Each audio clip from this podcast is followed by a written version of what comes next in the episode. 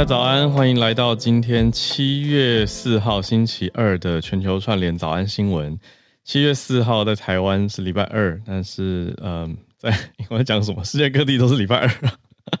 我要说的是，明天啊，呃，七月四号现在是台湾七月四号嘛，明天的七月四号是美国的国庆日。那我们等一下开头的社群题就选到这个题目，跟大家讲，我要讲的是时差问题啦。就回来其实还有一点时差，好，所以感谢各位，感谢各位。嗯，我今天在 live 版放的是一首瑞典的歌，就是当然在瑞典的时候搭 Uber 听到的歌。那想跟大家小聊的是一个很有趣的题目，叫做关于瑞典的夜生活。呃，我们去的时候基本上是没有遇到任何瑞典夜生活，我很失望。为什么呢？因为 因为我们去的时间其实是瑞典的一个叫做 Midsummer 的时间，Midsummer 是瑞典很重要的节日，仲夏节。那我们遇到既然是仲夏节，就代表说它是一个连续假期，而且大家是回家团聚的庆典时间。那我没有想到的是说，这个也代表很多夜店都几乎休一个礼拜，所以我们去的时候就发现说，哎，这个我本来期待的是这个地方应该是一个电音很强的国家啊。那为什么没有到处都很多电音派对呢？然后我本来想象了仲夏节的画面，因为我误看了一些英文的旅游网站，就写说什么哦，this is Midsummer，然后 it's gonna be celebrating everywhere，然后什么到处有很多活动，然后我脑袋的画面就是很多露天的夏日音乐节，然后很嗨，所以我就戴了我有一点 funky 的墨镜去，就是那种很特殊颜色的墨镜，结果就没有啊。所以，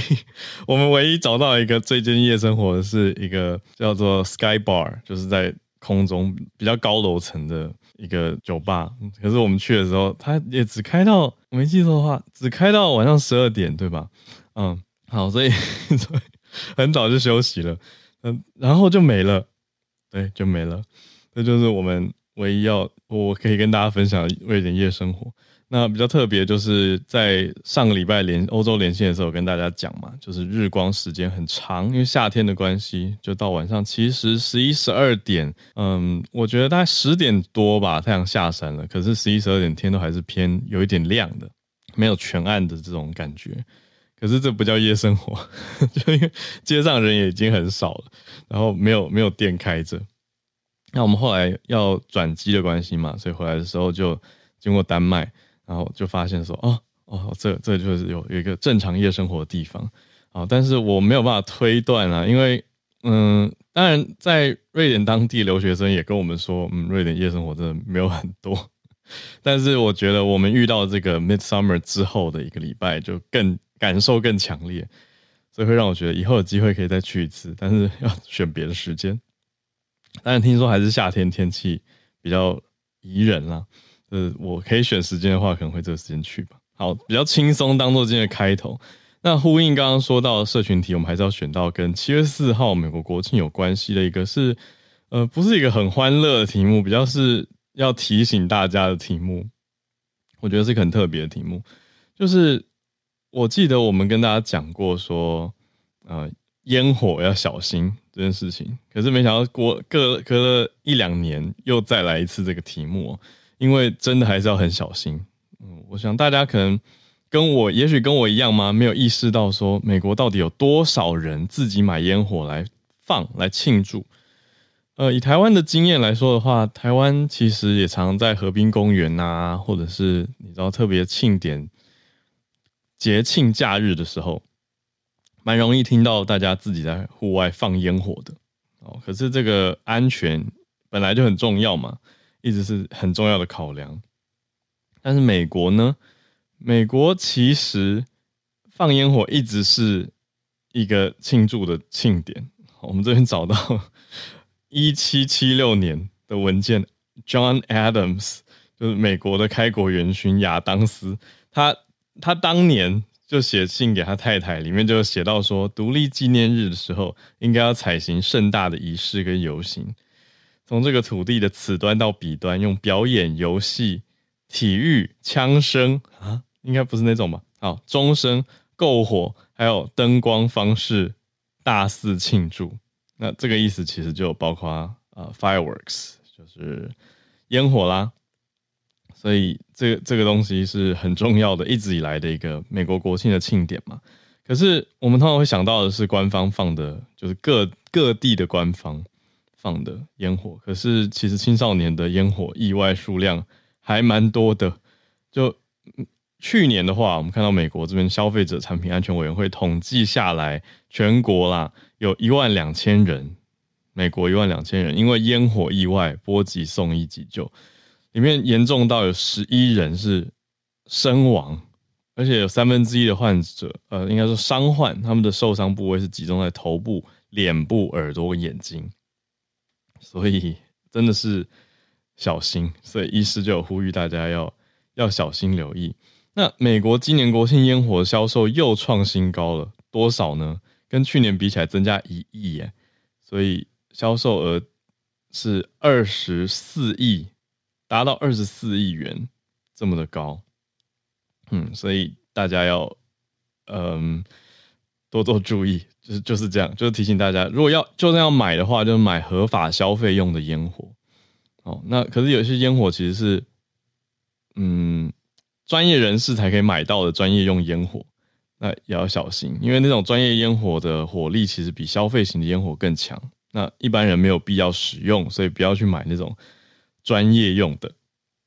就是如果真的想要在后院放啊庆祝的话，就当然非常非常小心，而且是买买消费用的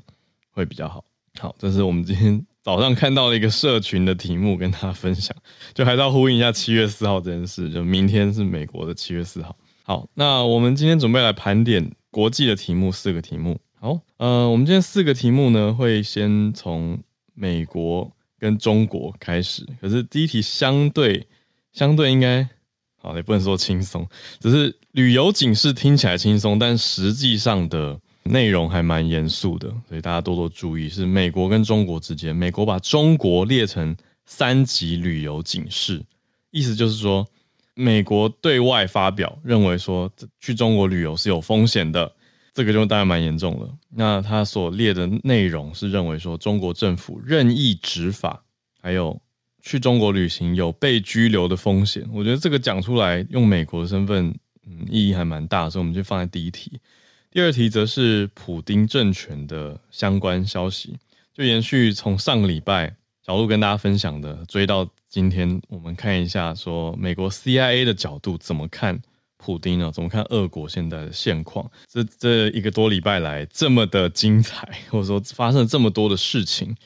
那。CIA 说，既然这是一个罕见的良机，来看普丁政权，我们看看 CIA 的角度是什么？第三题则是关于石油，这当然是很大的一个题目，因为石油直接影响到了你说原油价格以外，经济联动也是非常大的。看到的是沙地阿拉伯还有俄罗斯都在扩大减产石油，就是在减少石油他们自己石油的产量。好，第四题则是推特方面的消息。马斯克他对推特用户设定一个临时阅读的限制。马斯克他不是已经退位了吗？对，他不，他已经不是 CEO 了，但是他还是掌握公司很大的一个决定权嘛。他有说他退居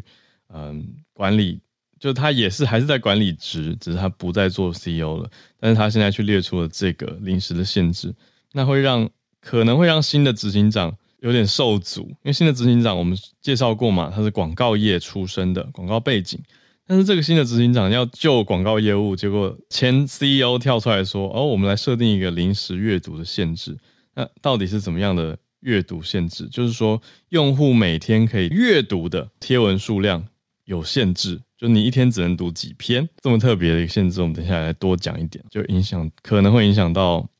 整个公司的产品政策。好，我们先从刚刚讲的这个怎么听起来有点严重的美国改变中国旅游市井这件事开始讲起。延续着这几天讲到的题目，包括中国的反间谍法哦，在这个月的一号就前几天生效了嘛。还有中国另外还有在修，想要修对外关系法等等。那美国当局是说建议作为一种回应吧，建议公民美国公民重新考虑。Reconsider，你要叫别人 reconsider 的时候，就有一点点严重了。呃，就是再想一想，要不要去中国旅行？原因就是说，避免中国当局的任意执法、禁止出境跟错误拘留的风险。我觉得用国家层级的角度提出这个还蛮大的耶。嗯，就是列为三级。那三级是什么呢？三级就叫做 reconsider travel。好，那它到底是多高？根据美联社这边的整理报道呢，三级已经是第二高，就是最高最高的请勿前往，叫做 do not travel。所以三级就只是差一点点了，再往上去就到 do not travel，就是不要去。那现在是 reconsider travel，是请你重新考虑要不要去。那里面却没有提到具体的案例，所以有的确是有一点广泛。可是以我们过去报道过的，或者大家日常听听闻的来说，这的确不是一个嗯特殊案例吗？这样说吧。光是看到今年五月上一个月的时候，上一个多月的时候，有一位七十八岁，他同时具有香港居民的身份，还有美国公民身份的男子，叫做梁成运。他因为间谍罪被中国的江苏省苏州市中级人民法院判了无期徒刑。哈，好，那那当然我不知道。这位梁先生他到底有没有涉及到其他的细节？可是为什么会被判这么重？嗯，这个就是其中一个案例吗？哦，那到底他他是什么样？我们现在手边没有掌握更多的细节，可是被新闻媒体整理起来，美联社这边就有列出说，作为一个嗯，在新闻事件上面大家有看见的近期案例。好，那我想会逮捕的或者会判决的法院一定是说他们有掌握一些什么证据吧？不然是是怎么样？好，那但是作为这个案例，让大家听了还是会有点担心吧？就是年纪这么大，七十八岁，结果诶，既然你你被判间谍，那是是真的吗？等等这些事情。总之，美国现在是列了把中国列成旅游警示的第三级，要大家去多多的注意，甚至重新考虑。意思就是能不去的话不要去，所以叫做 reconsider。那这个旅游警示的内容呢，讲出说，中华人民共和国政府任意执行当地法律，包括对于美国公民跟其他国家的公民发出出境的禁令，而且没有根据法律执行公平透明程序，还说美国公民去中国旅行或居住的时候，可能会遭到拘留，没办法获得美国领事服务，或者是涉嫌犯罪的相关资讯。好，哦。那这个讲起来就是非常非常的严重，内容还提到说，中国当局好像似乎拥有广泛的裁量权，可将广泛范围的文件、资料、统计结果或材料都列为国家的机密，而且拘留跟起诉被控诉从事间谍活动的外国人。那哪些东西会被北京列为犯罪行为呢？包括参加示威活动。你去参加游行，或者是你发出了批评中国政策的讯息，啊，好，或者是进行敏感领域的研究。什么是敏感领域的研究？好，这边没有写，让让我觉得实在是真的，到底到底这个也太广了吧？好，那美国国务院这边还针对不只是中国，也对香港跟澳门地区也发出了类似的旅游警示。呃，当然没有到第三级这么严重，没有直接写到 reconsider travel，可是到了第二级，写说 exercise increased caution，就是请更加小心，请更加注意。那澳门也是 reconsider travel，澳门是有到重新考虑的等级哦，所以香港还没有到这个等级，可是也也提出了一个警示，就是请多加注注意旅游安全。那发布的时间是压在六月三十号，可是。在过了两天、两三天的今天，才用 email 发给媒体记者，有一点像是，嗯，是一个操作吗？就是说，他因为反间谍法，中国是在七月一号生效嘛，可是美国这个重新调整旅游对中国的旅游警示日期是压六月三十，但是都在七月初，已经过了七月一号的时间，才发 email 给各家媒体当做发稿，那。这个背后代表是什么意思？就是有点像，其实的确是针对反间谍法来，可是呃，形式上又没有要直接明讲，所以就是当做一个正常常态性的公布一样的。呃，可是我想背后就是冲着这件事情来吧。那大家当然是多加的小心，因为我想很多听友也是工作啊，或者是各方原因的需求，必须要前往。好，那这边当然我们讲的是美国针对自己的公民特别提出来的，可是这对我来说，我觉得是一个大消息，所以特别放在第一题跟大家讲。好，那当然是多加小心了。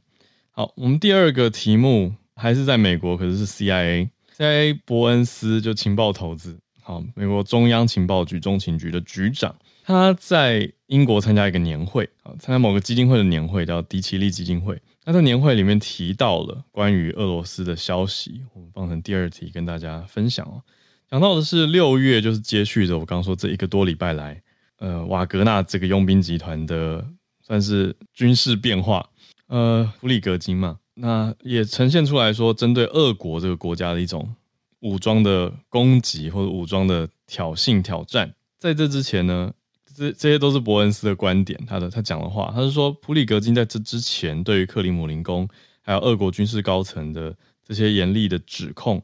也都再再的凸显出俄国总统普丁去年二月发动侵乌战争、侵略乌克兰战争到现在，普丁的。政权是什么样的状况？还有俄罗斯的社会是如何？So this is how the CIA looks at Russia now。这是 CIA 现在看俄国的角度吧？我们可以这样来解读，因为这就是情报投资他的看法。他认为说，这个侵乌战争呈现出来的是俄国他当前把自己暴露在很严重的一个军事弱点或弱势的位置，那也伤害到了国家的经济等等等。那另外也让北约变得更加的强大，哦，当然你说，嗯，用美国的角度来讲北约，因为美国也在北约当中啊，好，也许会觉得有点奇妙啊，可是的确这是 CIA 的观点，不会让大家觉得很奇特。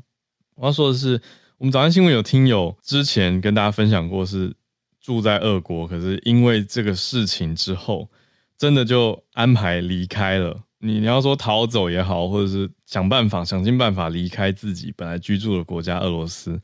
所以这个战争真的是影响到很多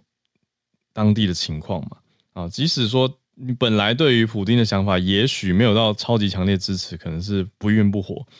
可是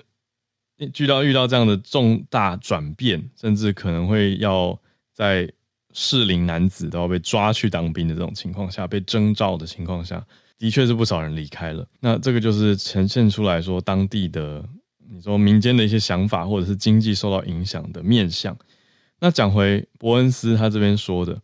他前面讲得很明白嘛，那后面有一些有点暗示啦，他有点像是说现在似乎是 CIA 用来招募俄国人的好时机，他有点用暗示的方式讲说 CIA 不会浪费这样子的一个很难得的机会。这是一个千载难逢的机会，也许可以招募到一些特别的人才。那特别是说，嗯，情报嘛，因为 CIA 是中央情报局。那他就说，他最近在社群媒体 Telegram，呃，CIA 有发文，就是说希望想要让一些俄国人了解，透过暗网的方式可以来联络 CIA 情报局。哇，这个对外有点明白，在英国讲出来。那克里姆林宫。则有有什么回应，或是说什么呢？克里姆林宫的回应在五月的时候，其实就有提出一件事情，算是印证了耶，算是印证了 CIA 这样子对外直接放消息，就是 CIA 真的有想要去，你说挖俄国人来当美国的情报员，或者是从俄国来提供一些情报，这这个就真的是间谍了。哦，延续我们前一题讲到中国用反间谍法，可是这边美国是明摆摆的。说来来来，俄国人来当我们美国的间谍吧。那克里姆林宫在五月的时候就指出哦，说 CIA 发了一部影片哦，就在鼓励俄国人透过安全的网络频道，这边讲的就是暗网啊，可是暗网其实没有安全。好，可是这边讲的是说，总之就是呃，对俄国人的人身安全或者不会被政府查到的安全，这种安全来跟 CIA 接触。那这是一个短影片。然后，俄国情报局就开始追踪西方国家在俄国做哪些间谍活动。那影片发了一个礼拜以后，就有两百五十万人观看。俄国人口的确也是蛮多的，可是这个观看比例也不低哦。那我反而觉得有意思啊，因为你说虽然说伯恩斯是现在七月初讲了这个公开的消息，可是克里姆林宫在五月就讲这件事情，不就是一种印证吗？所以 CIA 是来真的，CIA 真的是要趁现在想要让更多的俄国人，或者趁现在来做一些情报网络。因为现在真的，你用情报工作的角度看，我我我不是专业啦，可是我会觉得看那么多情报电影，这样应该真的是很好的时机吧？哦，虽然抱歉，这好像不是一个 laughing matter，但是我总觉得说这种事情很特殊，对啊，就一般也很少机会聊到这件事情，就是你说趁一边有点兵荒马乱的时候，呃，敌对阵营就要布局情报网，但换一个角度，各国之间谍对谍的情况。好像其实也一直都是这样子，只是没有明摆摆的上演。但这次事情出现在国际新闻的舞台上很特殊，我只能这样说，就直接你看到一个情报局长在别的国家，当然是算英国算盟友吧，啊，那盟友国家这边讲出来说，来我们要把握机会招募俄国的间谍、俄国的情报人才哦。来到我们今天第三个题目，马上就来到俄国了。那讲到俄国，当然这不是政府方的回应，而是讲石油产量的事情。我们看到的是沙乌地阿拉伯跟俄国刚刚提到说要来扩大减产石油。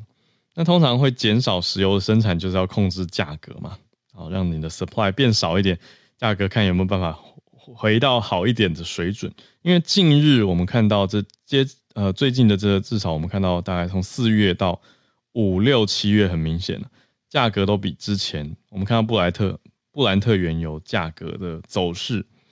都比之前低。好，这是一个持续这几个月的情况。那沙地阿拉伯，我们先讲，它是先把减产石油的时间要延长到八月。那接着俄罗斯也跟进，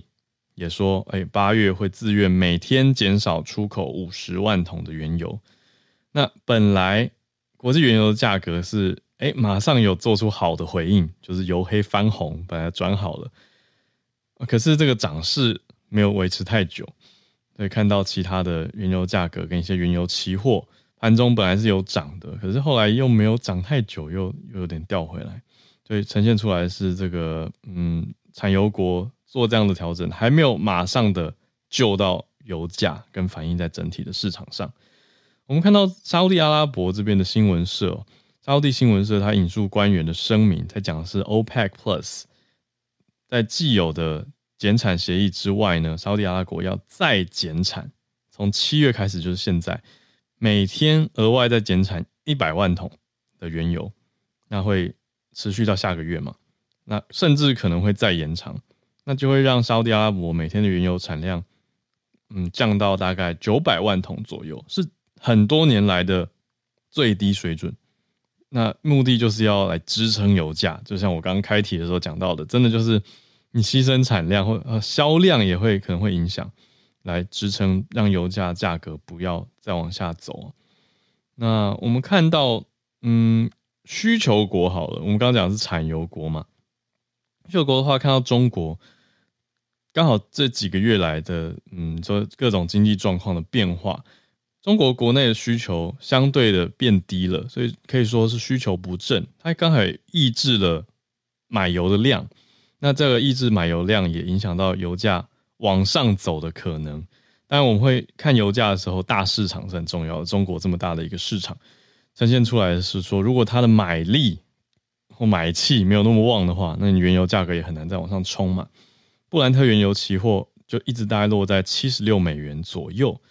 算是比较低的价位啊，那是低于沙乌地阿拉伯它平衡自己预算需要的油价水准，意思就是还在亏啦，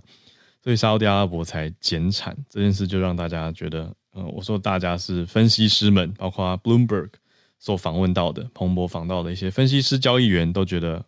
不意外。那相对的呢，在俄国也跟进这件事，俄国是下个月开始，八月会每天减少出口五十万桶的原油。那这边讲的不太一样，因为沙乌地阿拉伯是减产，那俄国是减少出口，所以内需的供应也还可能还 OK 吧。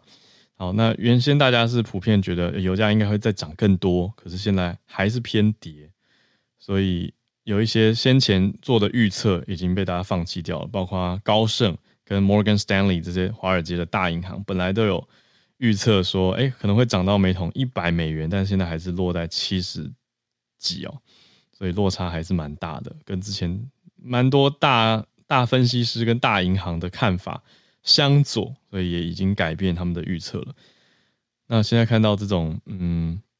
情况，就还要再持续的观察这些油价的价格，因为如果我们从去年底看的话，其实都还有八十几块，一路到今年三月的时候也算是崩嘛，往下大跌了一次到七十，呃，算是近期的探底。可是从那之后到现在都是偏在七十几，所以落差是还蛮大的，而且一直没有到往上冲的很高。这是油价的相关消息。那我们今天看到最后一题，则是刚刚说的 Twitter。那伊隆马斯克，继前一阵子大家应该有关注到吧？就是马斯克跟这个大家开玩笑讲马祖大战，马斯克跟祖克伯的宣战。后续没有什么后续。之后呢，我们现在回到推特的经营方面。好，Elon Musk 他宣布哦，说到说他即将想要针对推特的用户推出一个政策，讲到说每天可以阅读的贴文数量要做一个临时限制。可是为什么呢？他说要来解决的是 data scrapping 跟系统操作的问题。他说要解决极端水准的资料抓取，这是什么意思？就是呢，呈现出来已经有推特用户受到影响了，有一些用户上传他们的截图，写说他们每天阅读一定的篇数之后就没有办法再读取了，就是系统在在算嘛，就是哎，你今天假设读了几篇，那已经到上限了，那甚至包括广告哦，广告也算在里面，所以这个是 Elon Musk 他在一号的时候推文表示说即将要实施，可是。上个月才上台新的执行长啊，那那现在马斯克怎么还是有这么大的一个类似执行长的权力？这是让我比较疑惑的地方啊。那呈现出来是说，嗯，从去年马斯克买下推特之后，其实推特的广告业务关系就变差了，很多的广告主就选择说啊退出，可能认为平台变了，平台有一些变化，风险比较多，等等等。就不继续在这边投放广告或者买广告了嘛？那很很多人都是看好说这个新的执行长，呃，雅克里诺就 Linda y a c o r i n o 本来说哎，他是广告业出身，他有有没有机会来救推特的广告业绩？但现在马斯克又推这个事情，这个当然是影响很大啊。他说马斯克的推文是讲说，已经认证的用户每天现在最多可以读六千则讯息，没有经过验证的账号每天可以。只能读六百，落差十倍。那没有经过验证的新账号，你的资历更浅的，每天只能看三百则，不知道够不够大家看？大家实际阅读量是多少呢？可是几个小时以后他又改了，他又提高了。哦，刚刚本来不是说六千六百三百吗？可是经过几个小时以后，他又提出来说改成一万一千五百，就是已经验证过的、认证过的，有有 V 的、有勾的，可以。等于是一种呃，推特卖蓝勾勾的附加价值的变化调整啦，那就变成说让蓝蓝勾人可以读一万则，那没有蓝勾的人可以读一千则，因为那个蓝勾的概念不是要大家红嘛，那蓝勾最一开始的概念它是一个 verified，就是验证过是本人的意思。好，那没有经过任何验证又是新人的话，他一天只给你阅读五百则，所以是整体呃还是有提高啦。就是比一开始设定的那么严格，有提高一些些。可是问题是，这样大家能够看到的内容量就整体受到了限制啊。你说本来会看很多东西的用户，他现在会受到影响，他没有看那么多，那很多广告可能就投不完嘛。因为广告是保证一个阅读量或是一个投放量的，那你这样子让广告业务他们就很痛苦啊。所以，甚至有一个有一家叫做 Insider Intelligence，是一个市场调查的机构。他就这个公司，它的分析师就直接说，这根本就对广告业务是 catastrophic，是大灾难级的，非常的悲惨，就是冲击了广告部门。那广告主就更难回头了嘛，因为更多人会觉得说啊，这个平台要我花钱投放，结果还限制一堆，那甚至投放量可能还让我没办法达标。我本来可能一个礼拜要对客户交代的东西，现在一个礼拜投不完，因为看到的人不够多，等等等，所以都会有很多的问题。这是我们看到 Twitter 的一个新消息，我觉得很奇特的一个新消息。那至于他讲那个 data scrapping 的概念，应该是说怕大家洗吧，就是一直一直没有也没有真的在看，可能你就是划过去划过去，那会影响它的精准度。这是我对这样子说法的一个唯一我觉得比较合理的一个解读吧。不然到底为什么要做这个限制？那另外一个我刚刚推测的嘛，就是啊、呃、认证勾，希望大家更去选用认证勾。可是你说一般用户，我们不要讲新用户好了。一般没有经过验证没勾的，他可以读一千则讯息，那会为了要多读那个九千则上到一万去花钱买勾吗？或者争取那个勾吗？好像诱因又不够，所以才让大家觉得蛮奇特的。我觉得应该很快又会有变化吧，这是我自己的推测。好，那以上是我们今天的几个大题目的盘点，接下来要准备进全球串联的时间。这就欢迎大家来跟我们分享你所关注到的消息。哇，我看我确认一下，这位是很久很久没有看到的 Ray Ray，就是躺平教主吗？嗨，你好，我过来跟你打个招呼，确认一下我还活着，我没有死。大家好，嗨，好久不见，哎，应该一两年没见了，哎呀，对啊，对啊，还好吗？我，我挺好的，然后我跟大家稍微 update 一下我的现况，我目前在。Washington D.C. 的一个 Senator Office 做 intern。哦，你已经念完书了吗？还是还在念书？可是已经毕业了，开始实习了。刚刚毕业，对，现在在 intern，然后嗯、呃，工作量比较大。然后你今天分享的最后那则新闻，其实对我们有影响。为什么？因为我们要做 poll，很多时候要做民调，要阅读大量的推特，然后去分析线上的这些趋势，以对某一个议对某一个议题的趋势。马斯克这么干的，嗯、马斯克这么干的话，对我们其实是有很大的影响的。啊、我们这些实习生现在工作里工作量做不完，对的。我今天是趁着明天放假，影响到明天放假，赶紧过来说两说句话。哎呀，嗯，哎，哇，好久不见呢！我要跟听友再补介绍一下，这个是要从两年前就开始听的听友会比较认识的声音，就是这位 Ray。对，那个时候我们给他的绰号是“躺平教的教主”。现在被你躺平了，对啊，你蛮认真的，在实习，没有在躺平呢。我躺平就想躺平就得回去了，就只能在这边努力的给自己找一个找一个永久的床位，能够让我躺下去。加油加油！不过听起来精神不错，还是因为明天放假？对，呃，因为明天放假，因为我们实际上虽然说一周只工作五天，但是周六周日也是 on alert，你基本上有什么事情。嗯呃，supervisor 给你发一个信息，你马上就会去做。嗯，然后最近工作量蛮大的，呃，有 for foreign 那边的那个东西也很多，domestic 这个就更多了。就像我今天要分享的这一则，就是一个 domestic issue，就是呃，应该是在六月二十九号的时候，美国的最高法院 Supreme Court，然后推翻了平权行动 affirmative action，然后这在美国国内引起了轩然大波。这个 affirmative action 在美国它是一个呃。类似于全社会一致性的一个行动，嗯，在工作场合，在学校的招生录取里面，对少数族裔以及有特殊背景的人士予以便利，让他们能够以相对较低一点的标准，能够获得大学录取或者获得工作邀约，算是美国过去几十年一直在奉行的一个社会政策。然后这一次被呃高院推翻了之后，呃，引起了轩然大波。目前一个这是目前一个比较最新的发展。呃，波士顿的三个民权组织向美国教育部 Department of Education 的那个 Civil Rights Office，呃，发致函，说他们觉得哈佛大学在本科和研究生的招生过程中，过度的去倾向于他们的校友的子女，导致了整一个招生过程中有存在不平等的现象。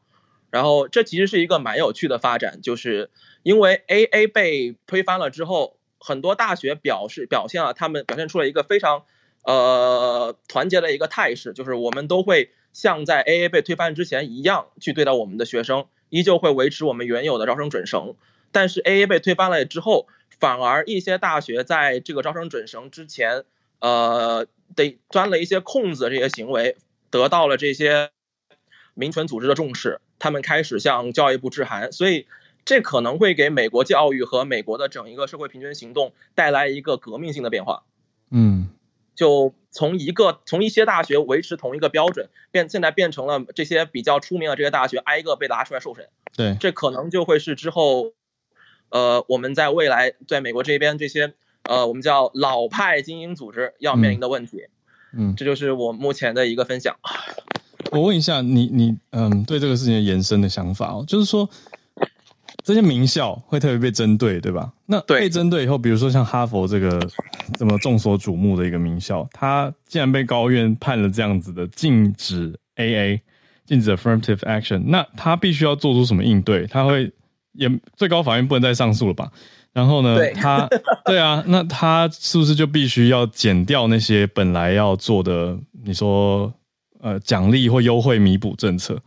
就是真的所有人都其实。对，其实很复杂，因为他有可能马上面临的是海量的诉讼，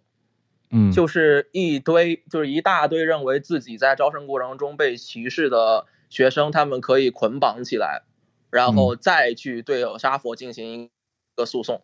然后这但这个诉讼肯定是在一些比较低等的法院，像地方法院，像这 Federal Court、District Court，然后从这从那里往上升，这是哈佛要面临的第一个问题。第二个问题是他们内部的一个探讨，到底要怎么去应对没有了 AA 之后的准生标准？就是如果还用 AA 的标准，是否会引起更大的一个就是社社会影响？因为本身 AA 这个东西的存在，相当于是一个保险栓。你现在这个保险栓没有了，你要怎样让公众相信你还在以原来的准绳去去录取学生？所以可能呃，有可能他们会增加呃录取这一个。黑箱过程中的这黑箱过程中的一些透明性，让公众能够更好的去看到这个黑箱操作它到底呃是怎样运作的。当然，这个也有风险在里面，因为本身录取这个东西，呃，它是所有的解释权都都归于学校。如果这个黑箱过程被呃向公众展开了一些，这可能会触犯一些行业大忌。但是我觉得哈佛作为一个名校，它应该有做名校的担当。他如果愿意去把整个录取过程中的一些黑箱操作公布一部分出来，可能会改变美国大学申请，因为本身这几年美国大学申请就已经出现了一些比较大的变化，像一些学校开始把呃标化考试，像 SAT 跟 ACT 变成 optional，变成学生可以提交可以不提交，嗯，然后并且一些学校开始呃不再接受 class rank，就是一些公立高中他们会给自己的学生排名，他们不再接受 class rank 这个这个标准，所以。大学的这个申请可能会变得越来越多元化，然后他们会有别的一些方展方案。我觉得在这个科技蓬勃发展的年代，呃，学生之间、学生与学生之间的可以差距越来越越来越小，所以应该有一些高科技的方法可以解决这个问题。这个我就不知道我老板怎么想了。然后就 我可能等国庆节过完之后去跟他探个口风，然后但是具体什么他怎么想我不知道。但这个事儿在在他们这个圈子里炒翻了。嗯，有有好几个不同的想法，有一些是觉得想根源上解决问题的，干脆就把这个美国高院 pack 了，就是增加最高法官的那个数量。有一些认为他们可能还是要有一些比较现实一类的一些政策来反制高院的那个反制高院的这个裁决。然后还有一些就是觉得这个东西我们留到大选之后再讲，因为美国大选实际上大概再有一到两个月就拉开帷幕了。嗯，就拜登政府应该就就是就 Biden's administration。呃，对的，我就是 Biden 没错，也算是我的 administration，就会开始有大量的这个工作，所以这一部分的这部分的问题可能会被留到第二个任期再讲，所以这就是我们目前遇到的尴尬的地方，东西很多，目标很多，但是老板自己呢还要还还要去好好想一想他想干些什么，因为这个这现在就是很混乱的一个状况。谢谢谢谢。好，你谢谢你的分享，我觉得让大家再更了解了一些，嗯，关于现在这个 affirmative action 这种高，你说高等教育界在做平权行动受到的影响，那各个大学要怎么去应对？可能还是用其他的方式，还是当然平权还是大家要追求的一个精神，可是要换一个方式，而不是过往被批评为矫枉过正的这种 AA 哦。那这当然有很多连锁的冲击。那就祝你国庆愉快，可以好好休息，休假愉快。谢谢 Ray，有机会再上来跟我们分享。好，那我们再继续连线，来跟温哥华的信奇老师连线。看老师关注的题目。好，你好，我我关注的题目其实跟 Ray 是同样一个题目的。嗯，那是从 BBC 跟啊、嗯、纽时，还有我自己本身的所做的有关相关的研究。那我补充一下 Ray 好了，就是、嗯、呃，它叫做 Legacy Admission Policy。那 Legacy 它基本上就是说，只要有家人是在该校毕业的话，他的入学考量就可以加分。那从两千零五年的一个学术研究发现，从十八万学生里面，用同样的 SAT，因为美国在在过去这几年之前啊，他其实主要的考量都是 SAT 的成绩。嗯，那如果家人是该校毕业的，你的 SAT 成绩跟另外一个家庭里面的小孩 SAT 成绩是相似的话，嗯，只要你的自己本身的家人是在这个学校毕业的。你的接受被接受的几率就比其他你隔壁的那个学生多了百分之二十哦，那这个是非常高的。那从二零一四年到二零一九年，哈佛平均的入学学生有三分之一是因为家人是从哈学哈佛毕业的，所以这个 BBC 的报道跟纽约时报的报道，它基本上就是在抗议。过去这个礼拜星期四的最高法院的判决呢，他虽然是说要把 affirmative action 给啊、呃、拿掉，可是他们其实完全 overlooked 这个 legacy 的 admission，因为 legacy 的 admission 它其实基本上就像这个嗯国会议员的女士 Barbara Lee 她所讲的，嗯。Let's be clear: affirmative action still exists for white people. It's called legacy admissions. 它基本上就是说，它基本上你这个 AA 还是存在的，只要是 啊、你是白人，而且是有钱的。我的大头照上面这个啊、女孩子提的这个看板就是说，四十三 percent 的白人学生，哈佛的白人学生，他基本上是从 legacy 或是运动员。或是他的家长捐了很多的钱，而能够进去哈佛。嗯、那所以在哈啊，嗯，《纽约时报》跟 BBC 他们其实都有试图去跟哈佛联系，但是哈佛拒绝回答。那我觉得比较重要的可能就是大部分的私立学校，尤其是常春藤学校，他们的传统真的就是靠这些毕业的学生，因为他们是从很。很有名的学校毕业的，所以他们之后的赚的钱就比较多，嗯、他们愿意捐回馈给学校的的几率也比较高。对，那所以这个在资源分配平均原则下呢，以台湾现在正在讨论的国立和私立大学的争论下，我觉得这个题目其实是可以让嗯台湾的朋友可以在嗯用用用美国的。的的例子来当一个镜子来考量，我们怎么样才能够让啊、呃、平权真的能够落实？嗯，谢谢，谢谢信奇老师，我很喜欢老师的结论，真的是很复杂的一个题目，可是一定要去想，还要去调整因应，就是怎样落实到真正的教育平权，而不是说形式上的，或者也许有些形式上的东西，你一开始觉得是一个。平权的措施，和随着时间的变化，也许它有出现一些问题。那当然要做一些因应跟调整。那谢谢老师补充到这个 legacy admissions，就是对于校友子女的优先录取或是录取加分的这种条件，呃，却还是存在。所以虽然说刚刚取取消掉了对其他有色人种的这些 affirmative action AA 的加分哦，可是反而说，哎，本来就对。白人的东西，哎，好像还是，但不是只针对白人，而是针对所有的校友啊。可是老师刚刚讲的这个数据也是蛮惊人的，就是白人比例怎么刚好这么的高？对，浩，我我可以补充两个数据。嗯、AA 它存在的时候，给非裔美国人的 SAT 的加分统计出来是加了两百三十分，嗯，但是它给亚裔的扣分是扣了五十分。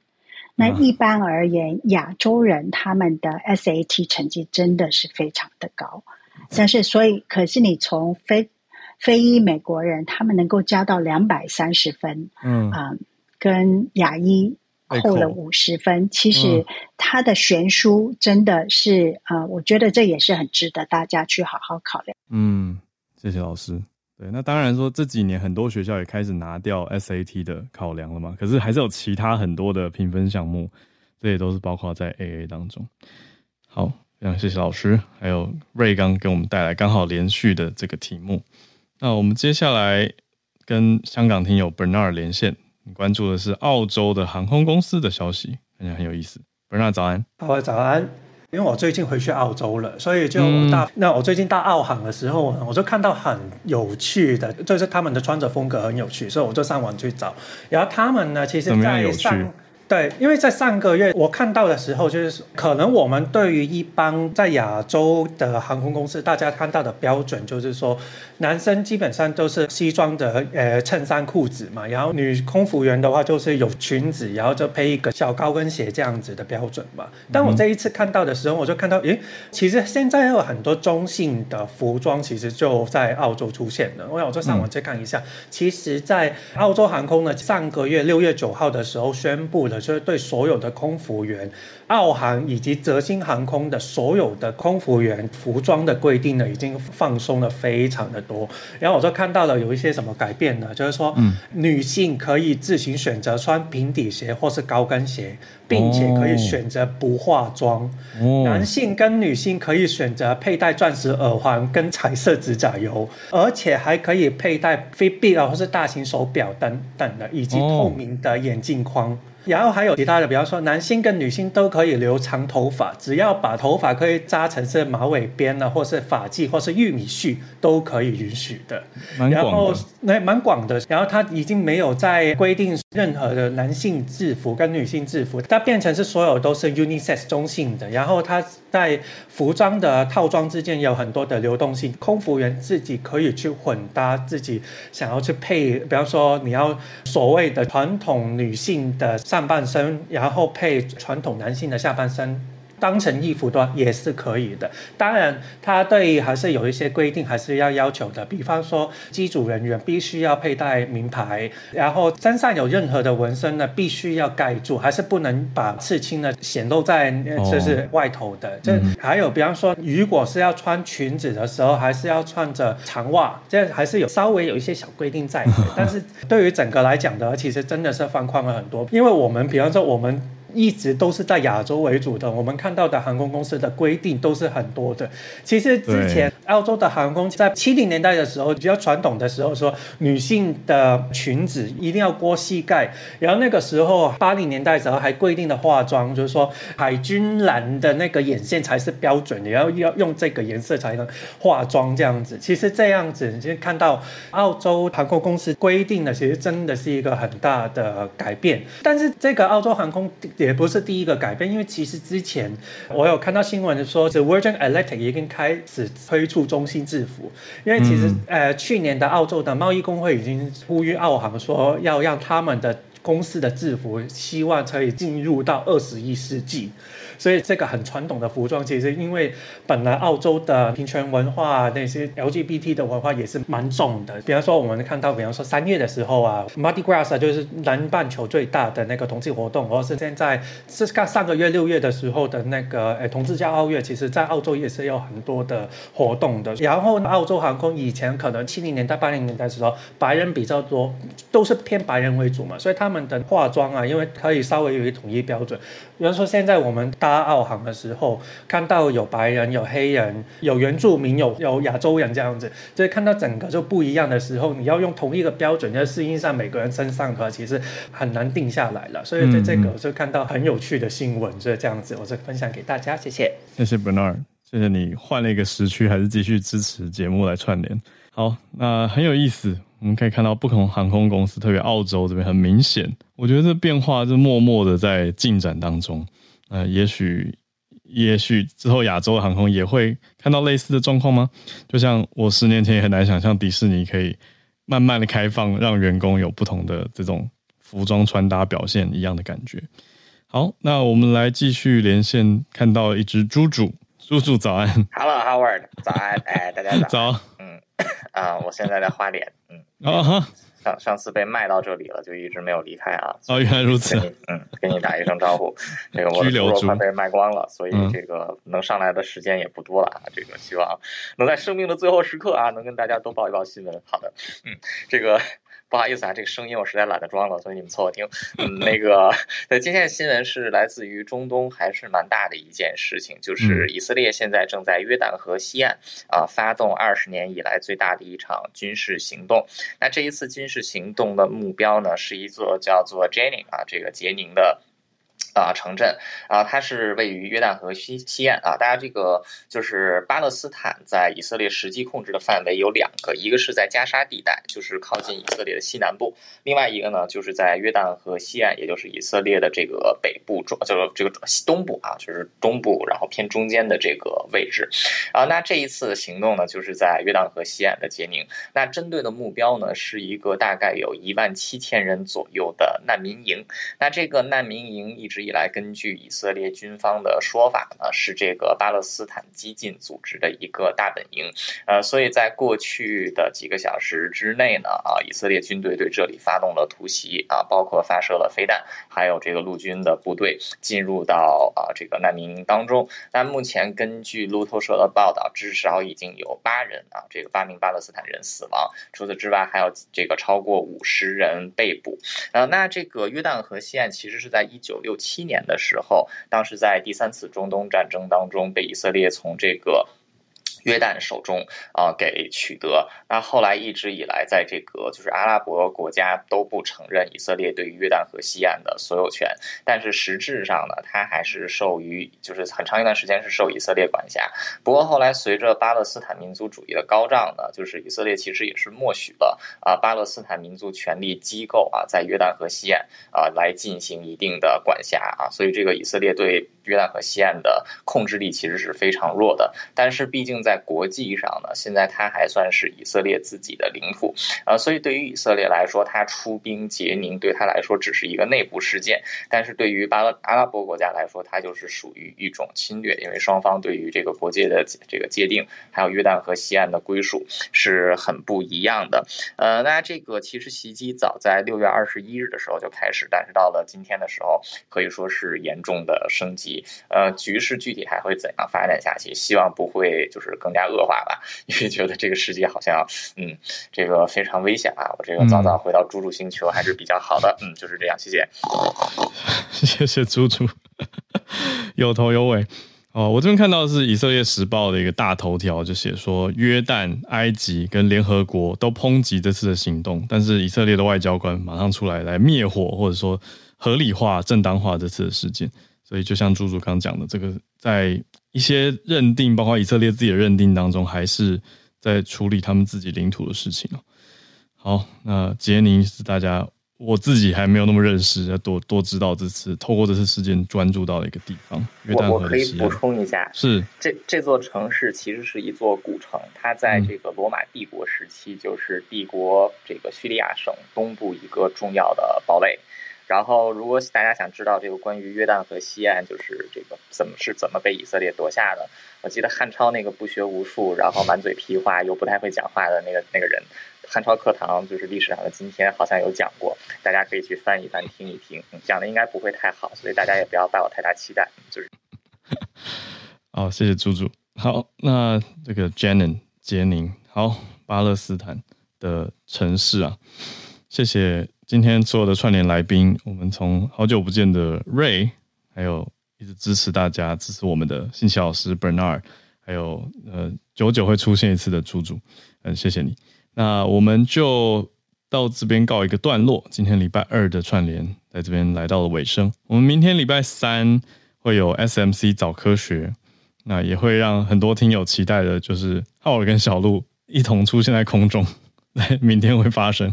好，所以明天见了大家，我们就礼拜三再跟大家继续空中保持串联。我们今天的串联就在这边告一个段落，好，谢谢大家，我们准备来收播，明天见，大家拜拜。